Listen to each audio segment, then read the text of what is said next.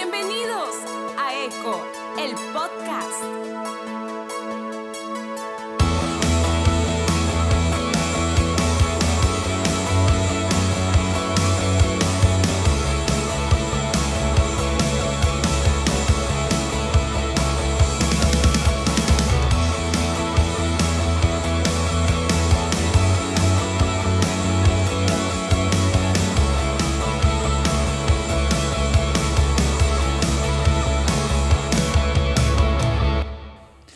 Hey, ¿qué onda amigos? Eh, pues seguimos en esta serie, el lado B del servir. Este es el cuarto episodio y esta conversación está buenísima. Préstenle mucha atención porque estoy seguro que hay muchas cosas que, que les va a que, les va a gustar, que les va a servir, que, eh, que les va a divertir, como lo quieran ver, pero de verdad está muy, muy buena. Antes de iniciar, eh, les quiero pedir, por favor, eh, la semana pasada, el viernes, salió el disco de uno de mis grandes amigos, Erika Quintero y Daniel Hernández. Eh, Erika es la voz que hizo este intro y es una adoradora espectacular. Eh, su esposo Daniel es un productor súper chido y acaban de sacar esta nueva buenísima, impresionante producción. Así que por favor pueden ir a iTunes, pueden ir a Spotify, pueden ir a donde quieran y buscar Erika Quintero, más de ti. Está súper, súper chido. Después de este anuncio, les quiero eh, pasar a, bueno, a presentar a nuestro siguiente invitado. Eh, él es uno de mis mejores amigos de toda la historia. Eh, creo que es em, creo que es el amigo más viejo por más tiempo que he tenido. Así que bueno, ya se imaginarán qué clase de conversación va a ser. Eh, disfrútenla. Por cierto, la tuve que dividir en dos. Eh, parte A o parte B o parte 1 y parte 2. Este, las, las dos van a salir el mismo día. Así que no se preocupen, pero quedó un poco muy larga. Sí, hablamos mucho, sobre todo él. pero vale la pena. Así que, por favor, escuchen la parte 1, escuchen la parte 2. No se van a arrepentir. Así que arrancamos con ustedes, eh, Jacob Rodríguez. Le damos. ¡Hey! ¿Qué onda? Qué, qué chido estar acá con ustedes. Eh, seguimos con nuestra serie El lado B del servir y el día de hoy eh, tengo el súper placer de estar platicando y ustedes lo van a poder escuchar, sí, primera fila, eh, con creo que es mi amigo más longevo, sería la, la palabra adecuado. Bueno, mi amigo por más tiempo, para que me entiendan, ¿verdad? Desde el kinder, desde, desde segundo de kinder nos conocemos. Eh, hemos pasado por eh, tantas historias que si las contáramos eh, pasaríamos, sería un podcast demasiado largo, entonces no lo vamos a hacer. Aunque todo el año, brother. Todo, todo el año. Aunque bueno, estoy seguro que sí van a escuchar algunas. Pero para mí es, es un honor, estoy súper feliz de poder lograr esta, esta conversación. Está al otro lado del mundo. Eh, yo estoy en Texas, él está al otro lado del mundo. En China, brother. Está en, China. está en ya les va a platicar qué es lo que está haciendo y dónde está. Pero... Bueno, ya corregí nada más ahí, men. Estoy en Australia, no en China. ok, sí, sí, sí. Van a, si no, van a pensar que es de verdad. eh, bueno, eh, sin, más, sin más cosas que decir, eh, gracias por estar aquí con ustedes. Jacob Rodríguez, bienvenido a ECO, el podcast. Qué chido tenerte aquí hermano, amigo. ¿Cómo no, un placer, hermano. Muy bien, brother. Muchas gracias por la invitación, man. Este, fíjate, nada más te quiero corregir en algo, man. Nos conocí, tú estás en primero de kinder y yo estaba en ah. tercero de kinder, brother. Ok. Ahí ya estoy revelando un poco mi edad. Eh, estoy dando pistas, pero no voy a dar más detalles. Nada más soy un poco, un poco mayor que, que Jonas, pero no mucho, no mucho. Dos añitos nada más. Jugamos a los Legos Star Wars. Uy, brother, qué tiempo, Teníamos montones de Legos de Star Wars. Y, no puedo olvidar que tú y yo nos despertamos en la madrugada para ver la final Alemania, Brasil, Corea, Japón 2002 qué partidazo. Estaba, me quedé a dormir en tu casa para podernos levantar a, poder ver el partido. Qué Así es, brother. Qué juego, man. Sí, me acuerdo todavía, brother. Todavía era cuando, cuando era recién vergeliano. Este, eso quiere decir que iba al Vergel, la iglesia de José, el pastor José Félix, este, Junior. Y, y sí, brother, me acuerdo de esa mañana, men. Celebramos a Brasil como si fuera México prácticamente. Ah, porque soy mexicano. Tengo la dicha de ser mexicano eh, de hueso colorado. Oye, sí, platícanos. E, es, eh, se supone que con eso debo de, empezar. Platícanos eh, quién, quién eres, quién es, quién es Jacob. ¿Quién es Jacob? Sí.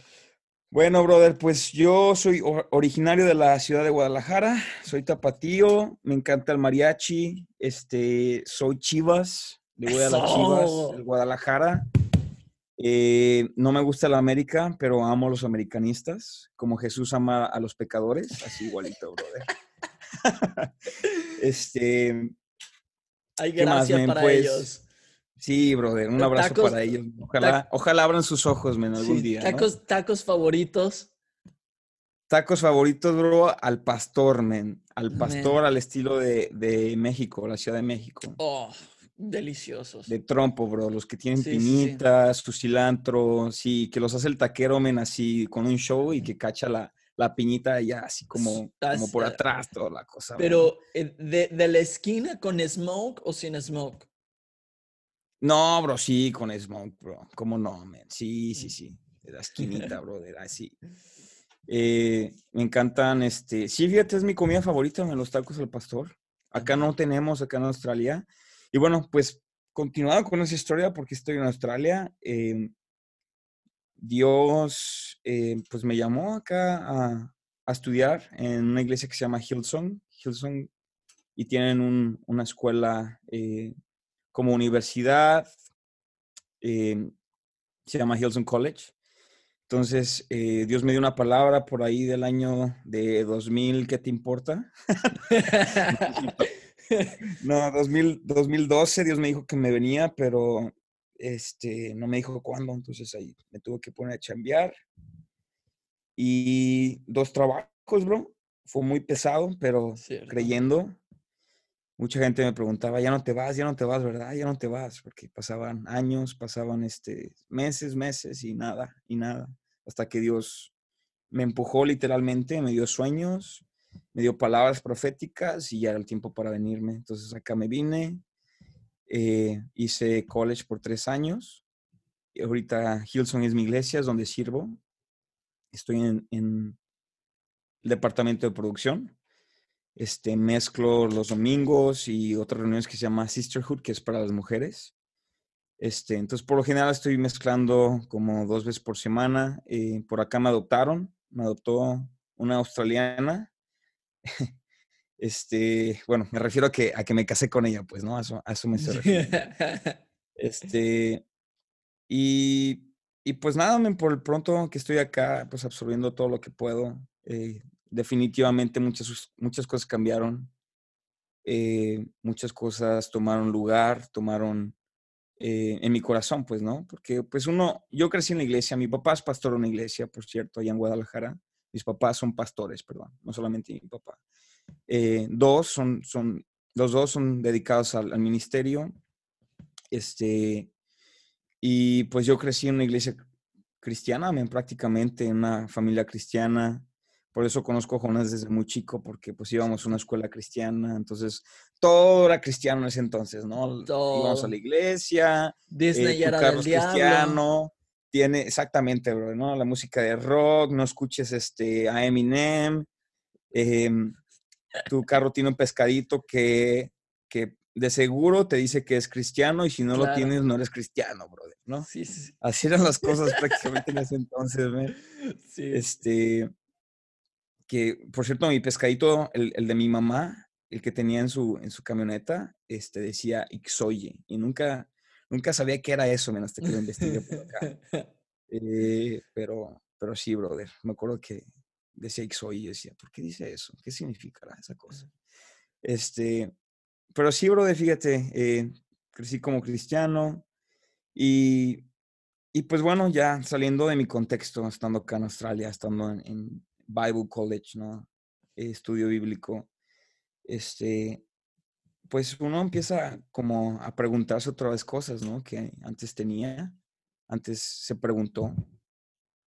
Y la verdad es que vine acá a empezar desde ceros otra vez, man. Muchas cosas que ya sabía, tuve que renunciar a ellas porque pues cuando Dios te transiciona tienes que empezar de ceros y es lo mejor que puedes hacer porque es donde tu humildad otra vez toma lugar, ¿no? Entonces, eh, Dios empezó con ese proceso acá, eh, una cultura que es la verdad muy diferente, muy, muy diferente. Muchos piensan que Australia es como, como Estados Unidos, pero es muy, muy diferente en muchas áreas. Es similar en algunas otras, pero sí, la cultura tiene su propia como eh, identidad, ¿no? Entonces, fue un shock para mí el venirme para acá. Algo que, Dios me decía es que antes de venirme es que vas a ir a servir, vas a ir a servir. Y sí es un mundo de, eh, pues muy diferente, es primer mundo, pero como estudiante, pues tienes ciertas barreras que son como el, el, el, trabajar, tienes ciertas horas para trabajar, no puedes trabajar lo que quieras. Entonces, eh, tienes que ser muy sabio en las cuestiones de ahorro, cómo inviertes tu dinero por acá estudiando.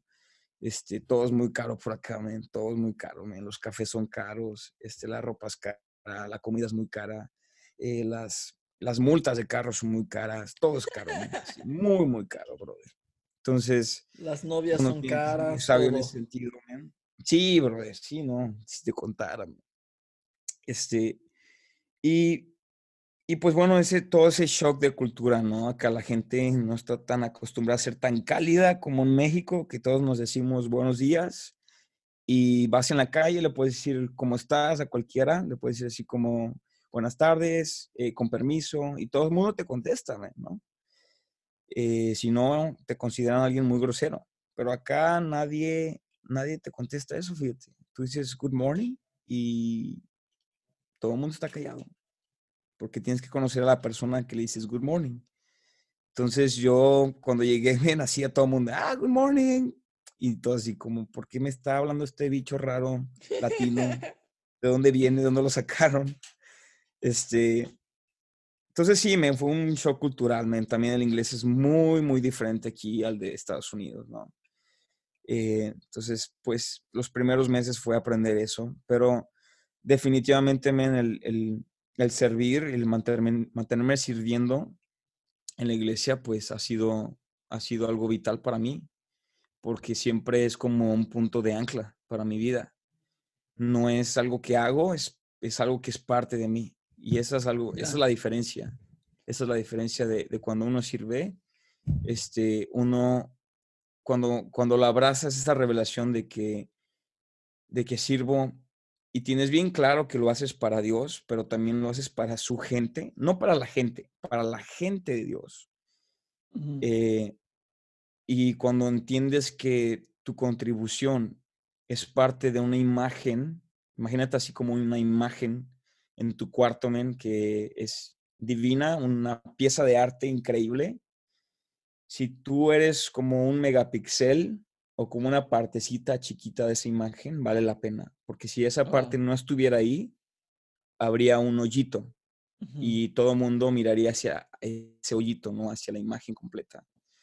Entonces, cuando tienes que tu contribución quizás no es la más importante, y eso lo pones de lado, pero tu contribución es parte de la imagen grande de servir a Dios, de que lo que tú haces en la iglesia sea barrer, sea este, poner las sillas, sea llegar temprano a orar, sea hacer cosas que tu líder te diga que, que hagas y que no quieres hacer, pero cuando tienes en tu mentalidad como esa, eh, esa idea clara, esa visión, esa revelación, que dices, no se trata de mí, se trata de Dios, se trata de Jesús y lo que Dios quiere hacer con su gente y cuánta gente se va a convertir ahora, cuántas manos se van a alzar ahora para recibir a Cristo.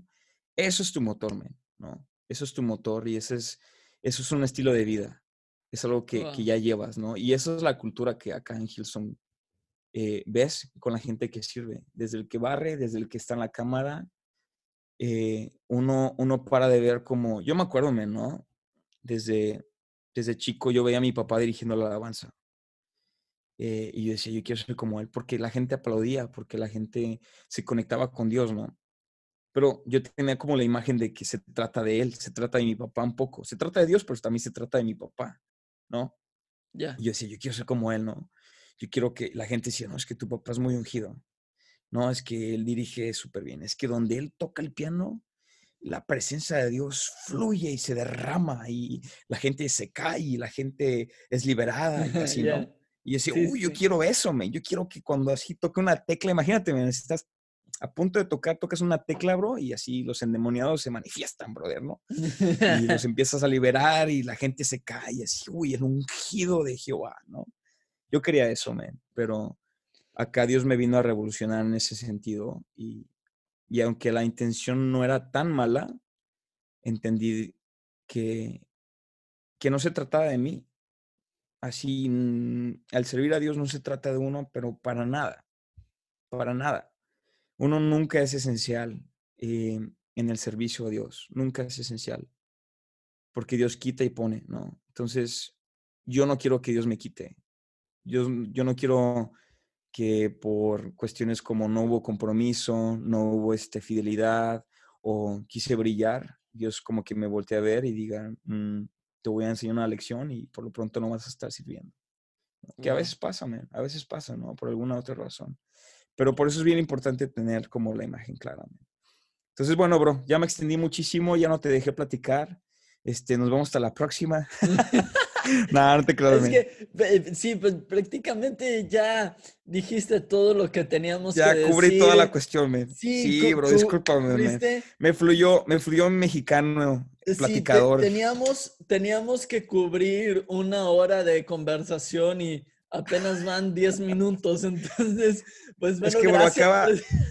Acá uno aprende a ser práctico, man, ¿no? Uno va al punto, brother, ¿no? Así es, así es como caes, man. Pues, ¿qué le hacemos, brother?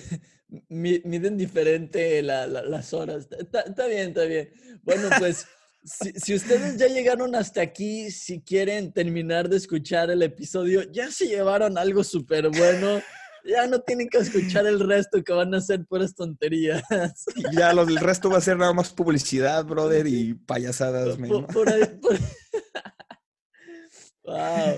No, qué, eh, qué, qué, chido. Este, ¿cuál fue, cuál fue tu primer contacto con el... Bueno, ya dijiste que tu primer contacto fue el ver a tu papá dirigir la alabanza. Este, eh, ¿cuál, ¿Cuál fue el primer lugar donde tú empezaste a servir? ¿Qué, ¿Qué fue lo primero que hiciste dentro del mundo del servicio? Fíjate que fíjate que mi papá fue el que me empezó a impulsar en, en como, como la cuestión de la música, ¿no? Siempre eh, él, quiso que yo que tocara música. De hecho, él, él, me profetizaba desde chico. Él me decía algunas cuestiones, ¿no? Me decía, este, tú vas a guiar a la gente a, a conectarse con Dios, este, y, y, era algo que ya estaba dentro de mí, o sea, siempre yo lo veía a mi papá ahí arriba dirigiendo, veía al chico de la batería, ¿no? Y ese era como, quiero ser el mejor amigo de ese brother, porque ese es el chido, ¿no? Eh, no sé si te pasaba, ¿no? Que cuando estaba chico veías el de la batería y era como el chico cool, ¿no? Todos eran como, no, ¿cómo te diré? El de la guitarra estaba bien, el del bajo sí, no, no se notaba mucho, pero sí, no sabías ni siquiera si era un bajista, un guitarrista, no eh, sabías qué sonido tenía, bro, realmente, ¿no? Hasta que ya aprendes a identificar bien tus, los sonidos escuchas las mezclas, ya como que, ah, ok, tú haces esto, ¿no? Pero sí, el, el cool era el de la batería, ¿no? Yo quería hacer eso, brother, ¿no? Entonces, eh, como, como buen hijo de un siervo de Dios, este, empecé con la batería, brother. Eh, aunque mi papá me metió a clases de piano primero, fíjate. Eh, pero sirviendo, me acuerdo que en un concierto de una iglesia donde estaba, donde estábamos, pues antes de estar en el Vergel, hubo un concierto para jóvenes del mismo grupo de, de, pues, de alabanza para jóvenes. Ellos hicieron como un concierto, un evento especial. Y le pidieron a mi papá que, que ministrara al último, ¿no? Que él fuera como el que diera la, la ¿cómo se diría? El llamado para que recibieran a Cristo a los jóvenes nuevos, ¿no? Los invitados. Entonces me dijo mi papá, tú vas a tocar la batería. Este, y yo, me, yo nada más practicaba en la iglesia. Yo cuando, me acuerdo que le decía a mi papá, este, ¿me puedes llevar al ensayo? Y tiene como 8 o 9 años, le decía, papá, ¿me puedes llevar al ensayo? ¿Me puedes llevar al ensayo? ¿Me puedes llevar al ensayo? Que eran, creo, los lunes, man, si, si mal no me equivoco. Y, y, recuerdo que mi papá me decía, bueno, si terminas la tarea, este, te llevo, ¿no? Y, bro, yo nunca terminaba la tarea, man, nada más los lunes, brother. Estaba en punto, bro, la tarea, la tarea y mi papá me decía, ¿ya terminaste la tarea? Sí, vámonos. Nos íbamos al, al ensayo, man. Y ahí yo le, me, sentaba junto al, al de la batería, man este, me acuerdo que se llamaba Moy, el que estaba tocando la batería, el tal Moy. Le decía a Moy, este, oye, brother, este, ¿qué onda? ¿Y cómo lees aquí? ¿No? me, me puedes enseñar esto y así. Total que lo convencí de que, me, que fuera como mi, mi maestro de batería, ¿no?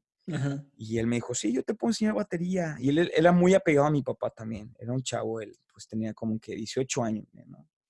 Entonces, este, me empezó a enseñar, me empezó a enseñar. Y aprendí rápido, man. Entonces mi papá me vio tocando dijo, este ya lo voy a, lo voy a, soltar a, tocar algo, men. Este, y esa noche, men, que, que, fue el concierto, mi papá ministró y mi papá me dijo, vente. Entonces ya habíamos medio ensayado algo y ahí empecé, yo estaba súper, súper nervioso, así sudaba, brother, sudaba, porque era además para jóvenes, ¿no? Entonces yo tenía que como, tendría como unos 11 años, men, en ese entonces. Entonces, eh, pues yo todavía muy chico, ¿no? Y enfrente a los jóvenes así como, uy, pues yo toqué así como detrás del tom, bro. Traté así como, como que no me vieran mucho, estaba atrás del tom y ahí como que, como que vieran ahí que un fantasma estaba tocando la batería, ¿no?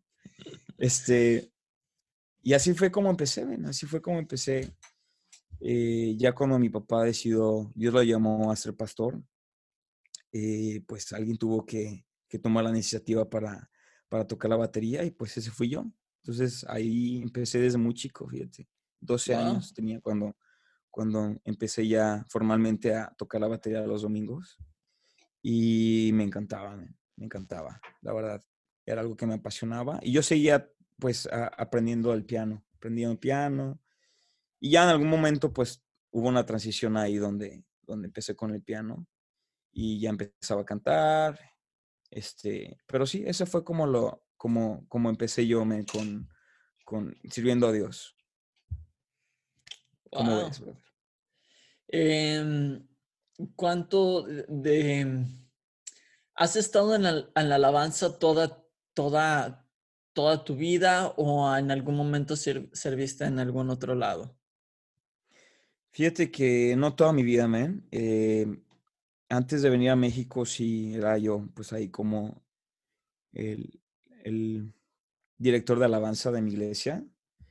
Este, y cuando yo me vine para acá, para Sydney, em, pues acá cuando estás en college, ellos te asignan a donde, pues a, donde a ellos, a los líderes más les, convenga, ¿no? Donde les hace falta gente.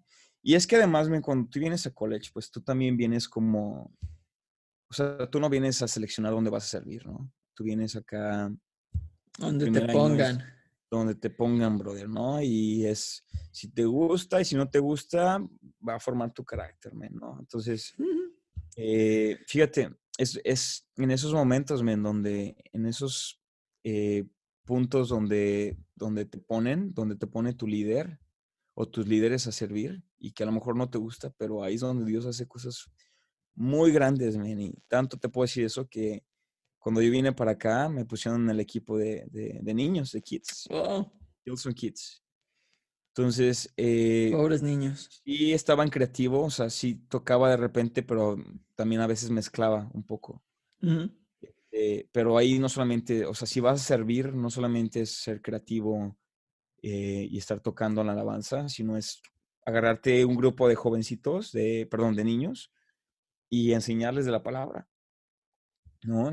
Ellos te, te, te entrenan en su sistema, ellos tienen todo un sistema y para mí era wow, la verdad, porque nunca, o sea, yo estaba sirviendo y yo me decía a mí mismo, siempre quise tener algo así cuando era niño, ¿no?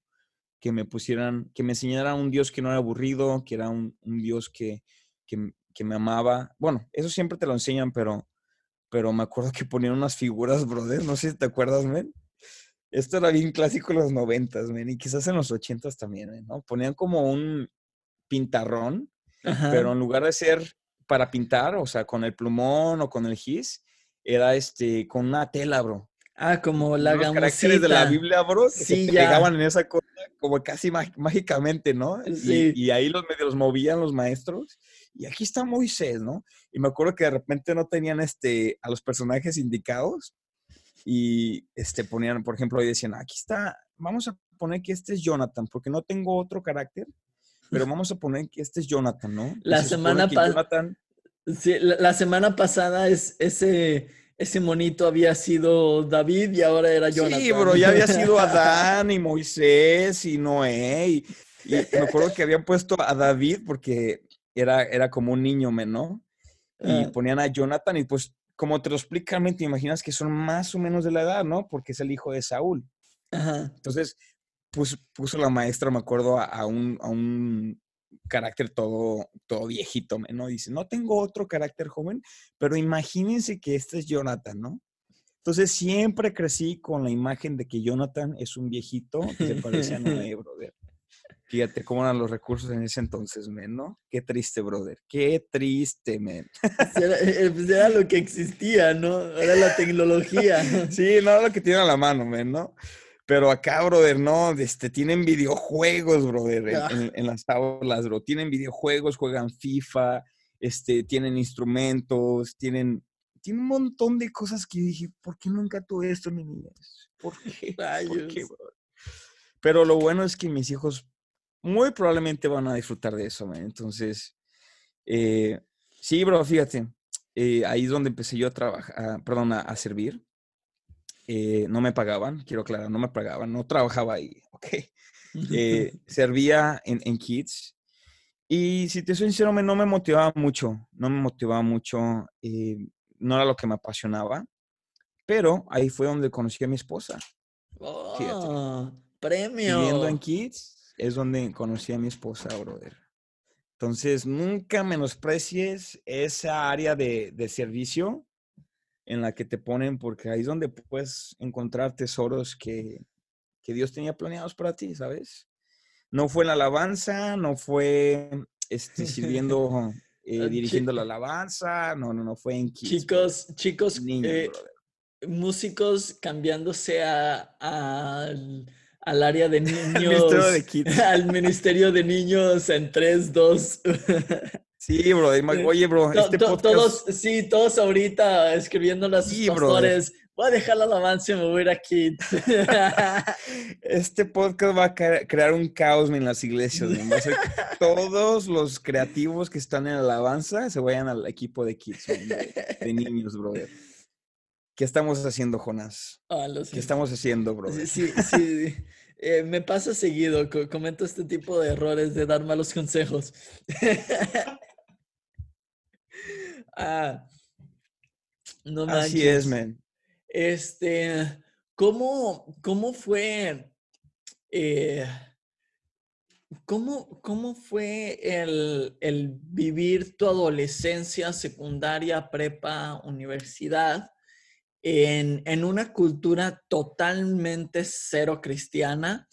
tú siendo cristiano, eh, sirviendo desde, desde los 14 años, dijiste, este, tu, papá siendo pastor, porque pues, muchos es, no, pues yo empecé a servir a los 18 porque pues eh, me porté mal y ya a los 18, 20 agarré el rollo. Pero tú desde los 14 eh, empezaste a servir fielmente. Eh, ¿Cómo fue el vivir ¿Cómo viviste esa etapa de adolescencia, secundaria, prepa, eh, entre esos, esos dos mundos, entre estar sirviendo a Dios y estar en, pues todo el mundo sabemos cómo es la prepa, ¿verdad? De, loca. Claro.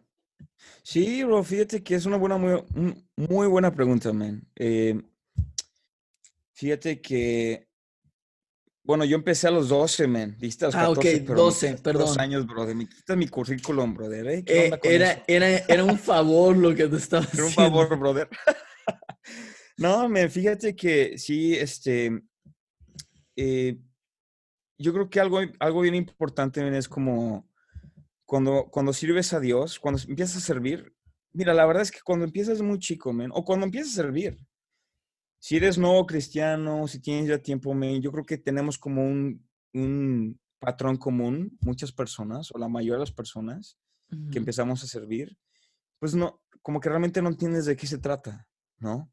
Ves que muchas personas o algunas personas en la iglesia sirven, pero como que no sabes bien de qué se trata, ¿no? Se trata de ser humilde, se trata de colaborar, pues, para la iglesia, sí, pues lo hacemos para Dios, ajá eh, lo hacemos para la gente y mucha gente dice, no, no, no, no lo hacemos para la gente, lo hacemos para Dios, ¿no?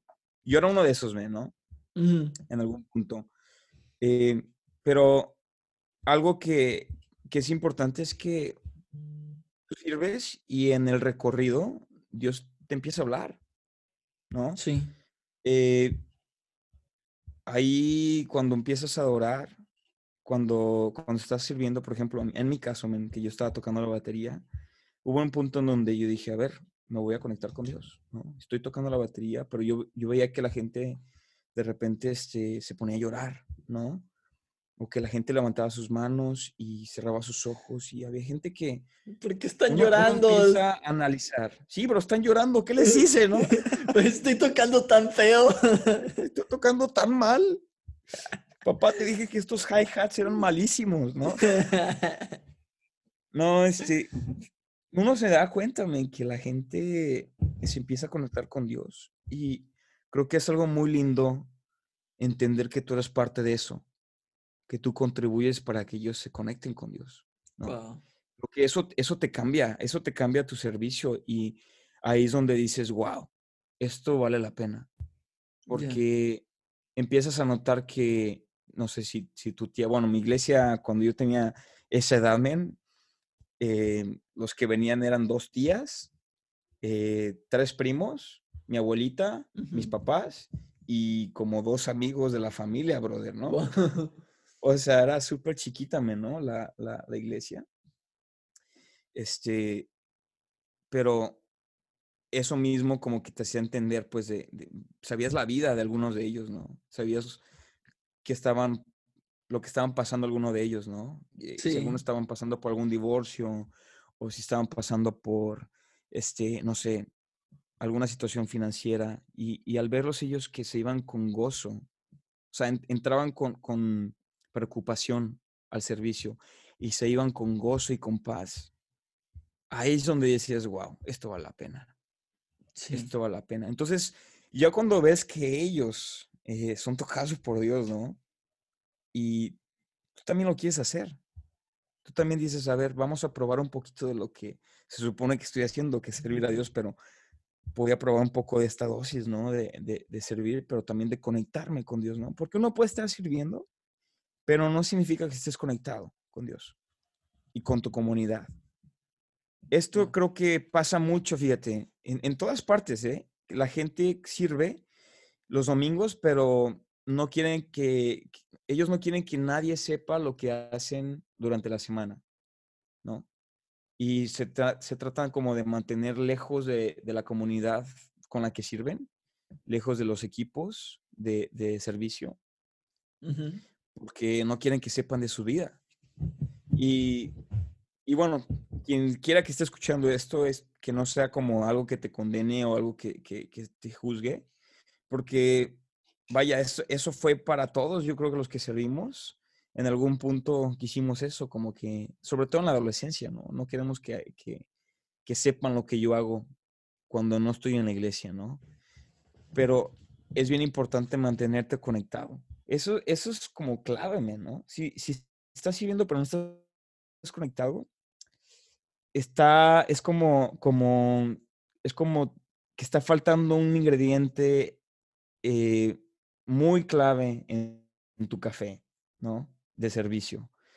Eh, como que el, café está muy eh, rostizado o le faltó exactamente la dosis a ese capuchino de café y sabe como solamente a, no sé, a leche, ¿no?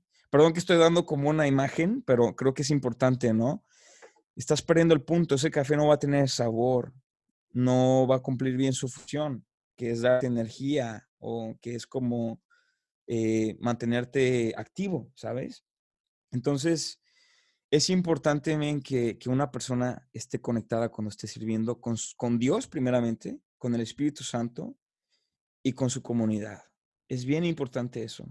Entonces, algo que a mí me ayudó mucho, men, es que yo desde chico empecé a tener experiencias supernaturales con Dios, sobrenaturales, perdón, con Dios. Recuerdo que mandaron a todos los que estábamos este, sirviendo a un encuentro ¿no?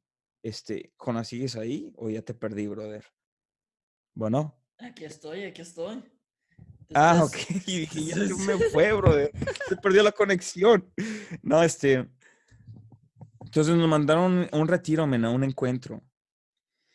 Y este, en ese encuentro me acuerdo que Dios me, me tocó y algo que, que recibí como, como revelación de parte de Dios fue, puedes intentar cualquier cosa allá afuera, puedes ir y hacer lo que tus amigos, lo que tus compañeros de la, escuela hacen, puedes intentar huir de mí, pero vas a volver. Tenlo por seguro, porque no vas a encontrar nada como eso. Y me acuerdo que en ese momento eh, oraron por mí y me caí, bro, me fue el suelo, el Espíritu Santo me tocó. Y fue algo que, que, una experiencia tan especial para mí que nunca la olvidé. Y cuando regresé a mi contexto, men, que era como regresar a, tu escuela, donde yo había vivido eso, veía a todos así como, wow, toda esta gente se está perdiendo de este amor. Toda gente se está perdiendo de, de, este, este Dios que es real, de Jesús, que, que es un, un, Dios que realmente le interesa la gente, que tiene pasión por, por los perdidos, por todos. Eh, entonces, y fíjate, ir a ese retiro con, con, con, mis primos, me acuerdo que servían conmigo, con mis amigos de la iglesia, con los que yo servía, también fue bien clave porque ellos estaban experimentando algo muy parecido a lo mío. Y eso me mantuvo conectado, ¿no? Aun cuando la regaba, cuando pecaba, yo seguía sirviendo. Quizás este no sea el mejor ejemplo, porque yo sé que uno cuando está en la alabanza, por ejemplo, tiene que mantenerse con una vida santa, ¿no? Pero lamentablemente no siempre es el caso. Creo que la mayoría de, bueno, no la mayoría, pero muchos grupos de alabanza, por lo menos dos o tres de, los eh, integrantes, quizás están con alguna adicción, con algún pecado oculto. Y, a mí me pasó también, a mí también me pasó eso.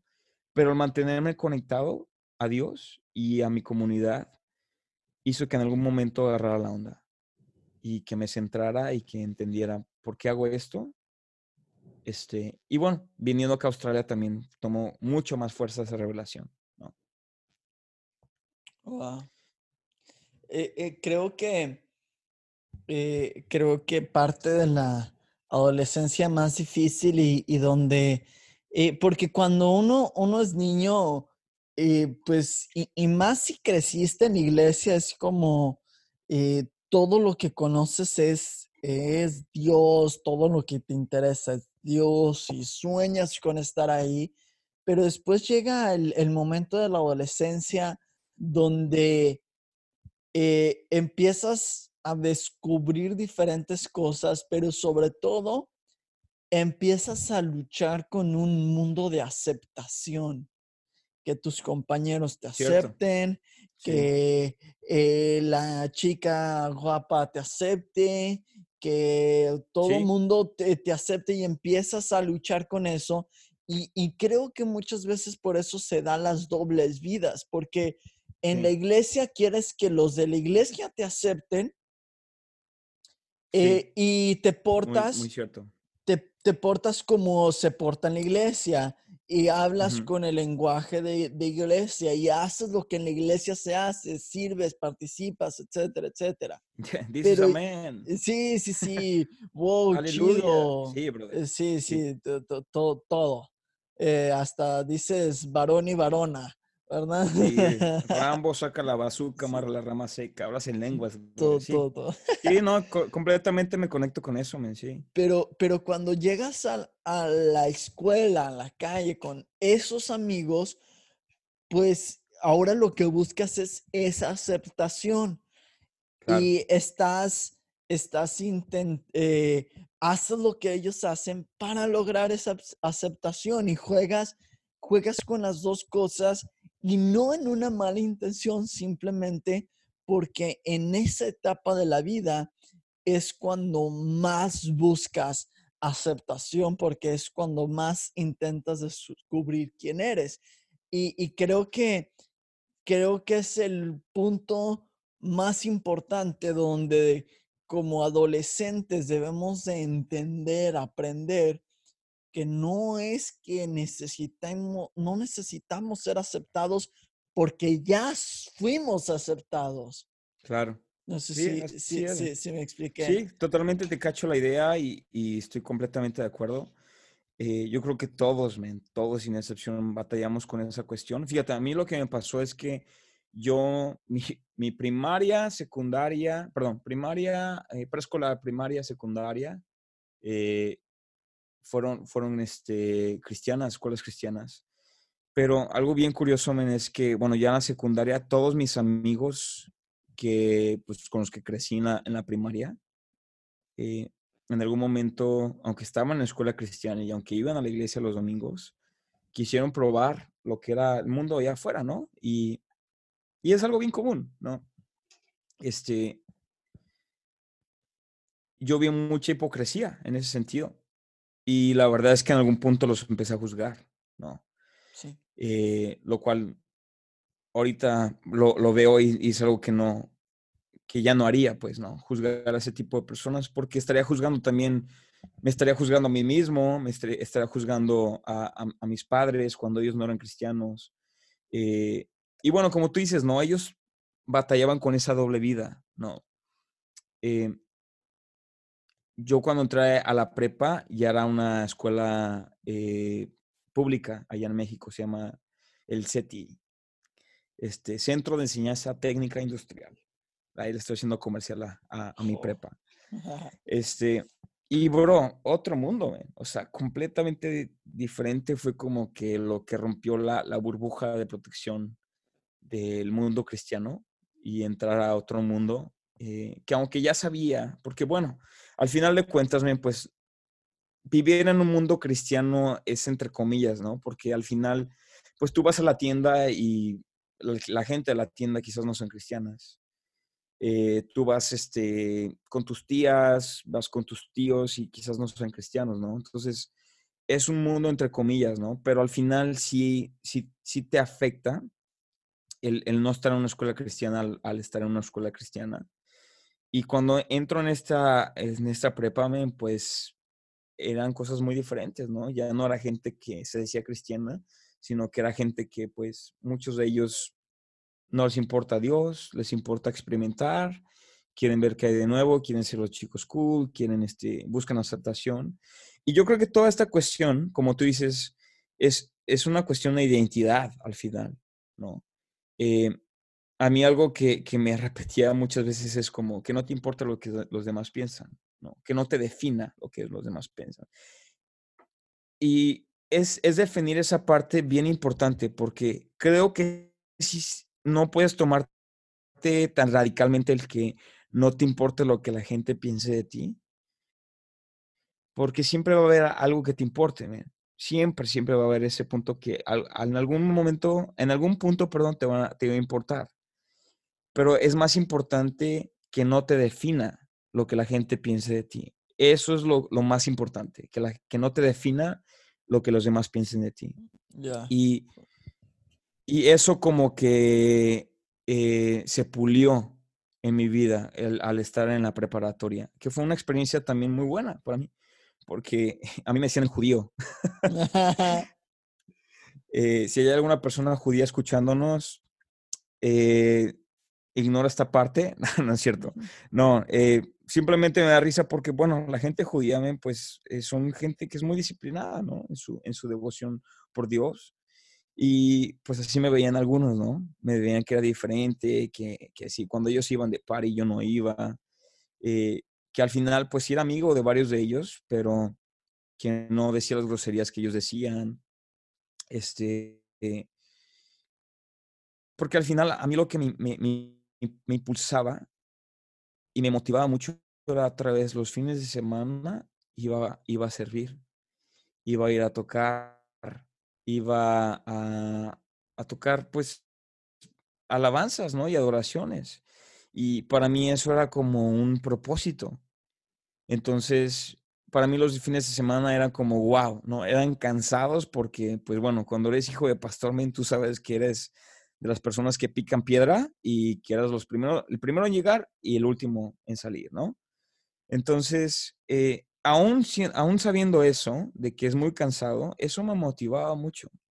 Y yo creo que el tener una comunidad en la iglesia eh, donde tú te identifiques también, donde sepas que hay otros jóvenes que van a la vida diaria, van a luchar con tentaciones, van a luchar con, con pues, con el irse a la par y, tomar un poco, eh, quizás probar alguna droga o quizás entrar en algún noviazgo eh, que no sea sabio. Todas esas cosas, pues, son tentaciones, pero al saber que ellos también luchan con eso, como que agarras más fuerza, ¿no? Porque dices, bueno, ya no soy el único. ¿Y de quién nos agarramos? Pues nos agarramos de Dios, men. Quiero resaltar un punto, punto aquí, Jonas, es que ser parte de un grupo como una célula o como un eh, grupo de conexión es bien importante, porque ahí es donde muchas de estas personas, este, pues viven lo mismo que tú y te puedes conectar con ellos y puedes luchar las mismas cosas en oración unos por otros. Eso es bien importante, ¿no? Que la, la oración en la iglesia, en, en, la comunidad es muy fuerte, es muy fuerte, es más fuerte lo que, lo que creemos.